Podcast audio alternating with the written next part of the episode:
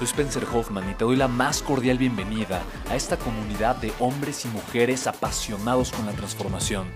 Y es que sabemos que así tiene que ser la vida, habiendo tantos con la mente confundida y plomo en el corazón, desperdiciando su potencial y dejando su vida para después, para nunca. Sabemos que tenemos que hacer algo y es por eso que estamos comprometidos a cambiar las cosas.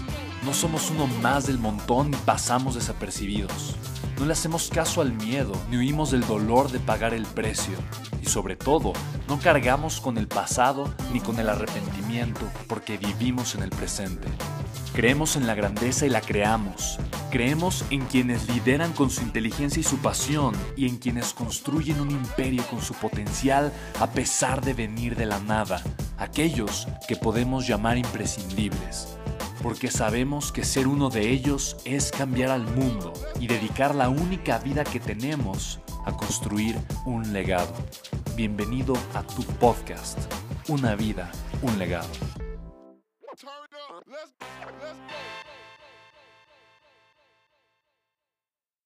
¿Alguna vez te has preguntado cómo puedo construir el mejor año de mi vida?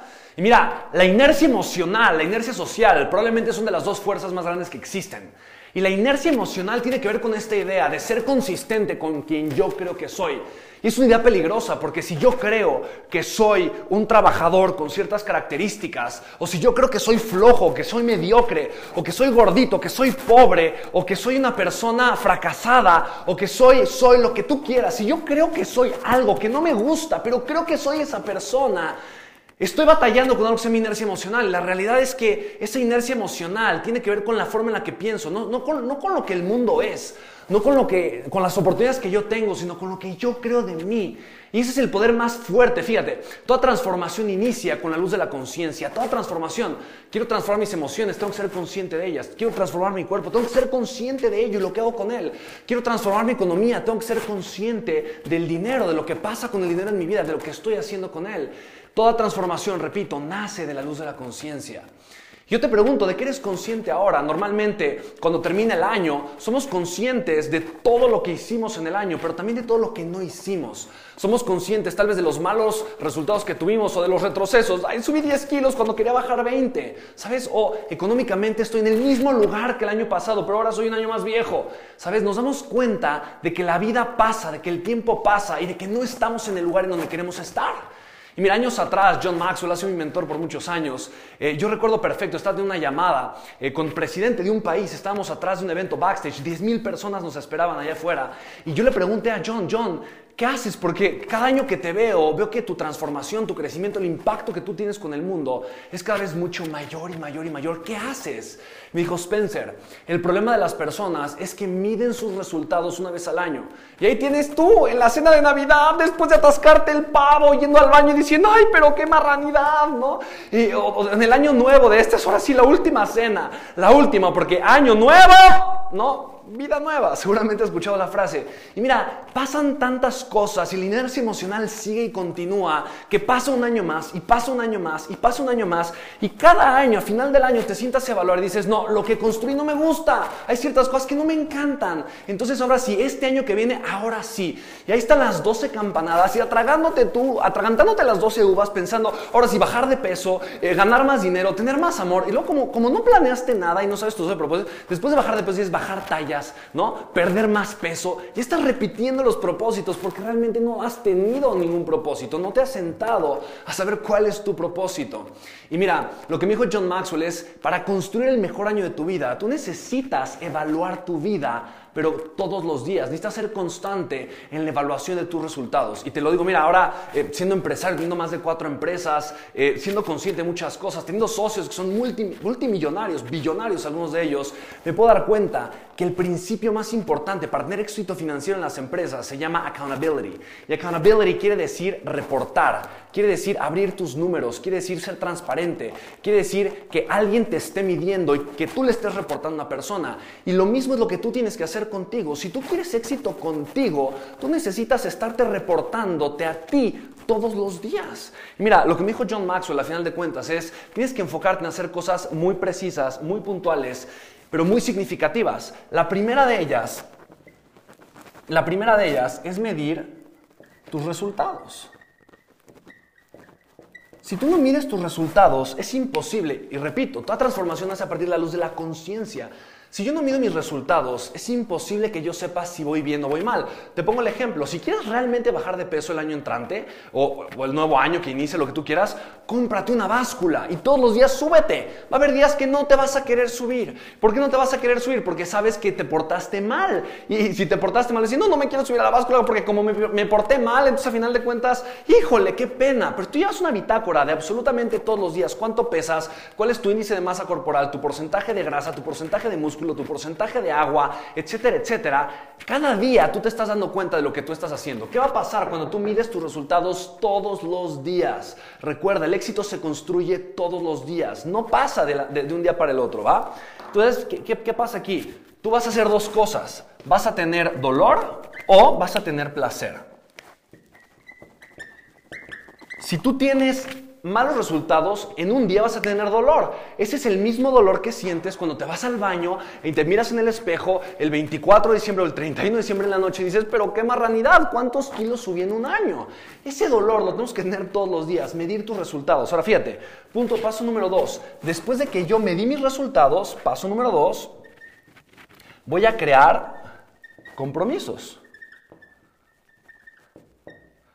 Ok, tuve estos resultados. Ahora, ¿a qué me comprometo el día de hoy? La gente exitosa se compromete todos los días. No hace un compromiso grande. Porque fíjate, ese compromiso grande, ¿qué tanto te ha servido? Decir, ahora sí, este año voy a bajar 30 kilos de peso. Pero ya te veo yo el 6 de diciembre, pero el 6 de enero. Ahí te veo yo el 6 de enero, día de y mucha gente dice la rosca, pero es día de los reyes, de los reyes más, sobre todo en México. Y de verdad, ahí te veo yo en la rosca sentado pensando, ¿me la comeré o no me la comeré? Y mira, todo el mundo tiene este gordito interior que te dice, trágatela, se ve deliciosa, cómete la rosca. Y tu, tu yo interior atlético diciendo, no, no te la tragues. Vamos muy bien con el año, vamos muy bien haciendo no te la tragues. Y el gordito le responde, ¿no? ¿Y quién gana la batalla? Bueno, pues muchos lo el gordito. Y ahí te veo yo atascándote la rosca, disfrutándola con el chocolate calientito. Mira, ¿qué pasó? El problema es que el compromiso lo creaste solamente el 30 de diciembre o el 1 de enero. Entonces te duró cuatro días. Al final de cuentas, Jim Rohn decía, los compromisos y la motivación son como bañarse, lo tienes que hacer todos los días. Todos los días tienes que motivarte, todos los días tienes que comprometerte. Mira, antes la gente me decía que era un gran motivador y al principio me molestaba. Y decía, ¿por qué la gente me dice que soy un gran motivador? Después dije, yo, yo me automotivo, soy una persona muy automotivada y cuando veo una persona que no se motiva, le estoy motivando. Pero más que ser un motivador, considero que soy una persona que encuentra motivos. Y eso es lo que yo hago todos los días. Me comprometo y encuentro una razón, un para qué de estar comprometido. Aquí tu razón es lo más importante. Si tú encuentras una razón para comprometerte, vas a estar en el camino del éxito mucho más tiempo. Ahora yo te pregunto, ¿eres una persona comprometida o no? ¿O eres una persona que genera compromisos cuando le conviene? ¿O eres una persona que genera compromisos solo cuando está en situaciones de dolor muy fuertes? ¿Sabes? Tú tienes que aprender a ser una persona comprometida por ser una persona comprometida, no por las circunstancias. Tú tienes que aprender a ser una persona comprometida por decisión propia. No actuar solo cuando estás de buenas, no actuar solo cuando el camino es fácil, pero cuando tienes que hacerlo, cuando es correcto. ¿Por qué? Por decisión, no por emoción. Y esa es la gran diferencia entre una persona mediocre y una persona que continúa creciendo. Las personas mediocres se atoran por emoción, las personas de éxito actúan a pesar de la emoción que sienten. Ahora, el tercer punto y con esto vamos a armar un cuadrante.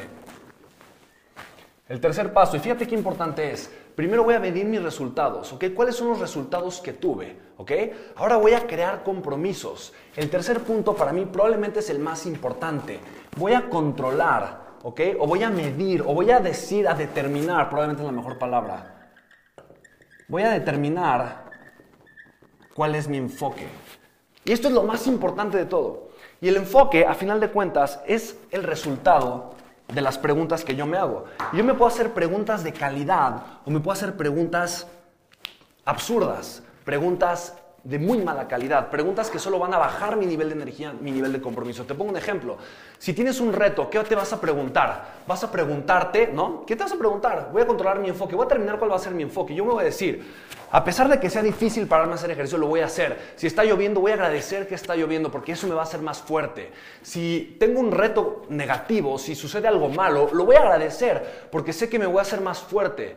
¿Ok? Yo desde, desde la mañana, cuando yo me siento a terminar mi enfoque, yo estoy pensando en que ciertas cosas de mis compromisos pueden salir mal, en que, en que la vida, la gente, las circunstancias probablemente no van a ser como yo me las imagino, como yo las espero. Aún así digo, ok, no importa. ¿Por qué? Porque yo soy una persona y por lo tanto me voy a comprometer también a determinar cuál va a ser mi enfoque. Entonces tú desde un inicio tienes que decir, ok, ¿cuál es el enfoque que yo voy a tener? ¿Ok? Voy a ser una persona agradecida. Con los retos y las circunstancias negativas, me voy a, simplemente las voy a, les voy a decir bienvenidos retos a mi vida, ¿sabes qué? Si llegan, no hay ningún problema, los voy a aceptar, voy a encontrar el cómo sí, voy a ser una persona con una mentalidad positiva, con una mentalidad abundante, voy a encontrar la forma de resolver las cosas positivamente. Si algo no me gusta, voy a encontrar el, el significado correcto y por nada del mundo me voy a detener. Y me voy a enfocar en dos cosas. Una, cómo sí lo puedo lograr. La segunda, cómo, cuál es el siguiente paso para sí lograrlo. Todo el tiempo voy a ver cómo sí lo puedo lograr. ¿ok? Y la tercera es sumamente, digo, la, la cuarta, la cuarta cosa que voy a hacer este día es sumamente importante y voy a planear mis actividades. ¿Ok? Planear mis actividades. Y mis actividades las voy a planear según, igual voy a hacer un cuadrante aquí pequeño según lo que es importante y lo que es urgente, ¿ok? Y aquí voy a poner, aquí, hay, aquí está importante y aquí está urgente. ¿Ok? Ver Netflix, echar el chisme, hacer 20 mil cosas, no urge y ni siquiera importa. Este cuadrante de aquí, literalmente, se llama el cuadrante de la mediocridad. Mediocridad. Aquí viven las personas mediocres. Aquí está el ocio. Aquí, que lo hagas o, o, no lo hagas, no importa. Y no te va a generar crecimiento. No, ni siquiera importa y ni siquiera es urgente, ¿va? Aquí abajo está el cuadrante de la urgencia. Todo lo que es urgencia. Aquí, aquí están los fuegos de tu vida.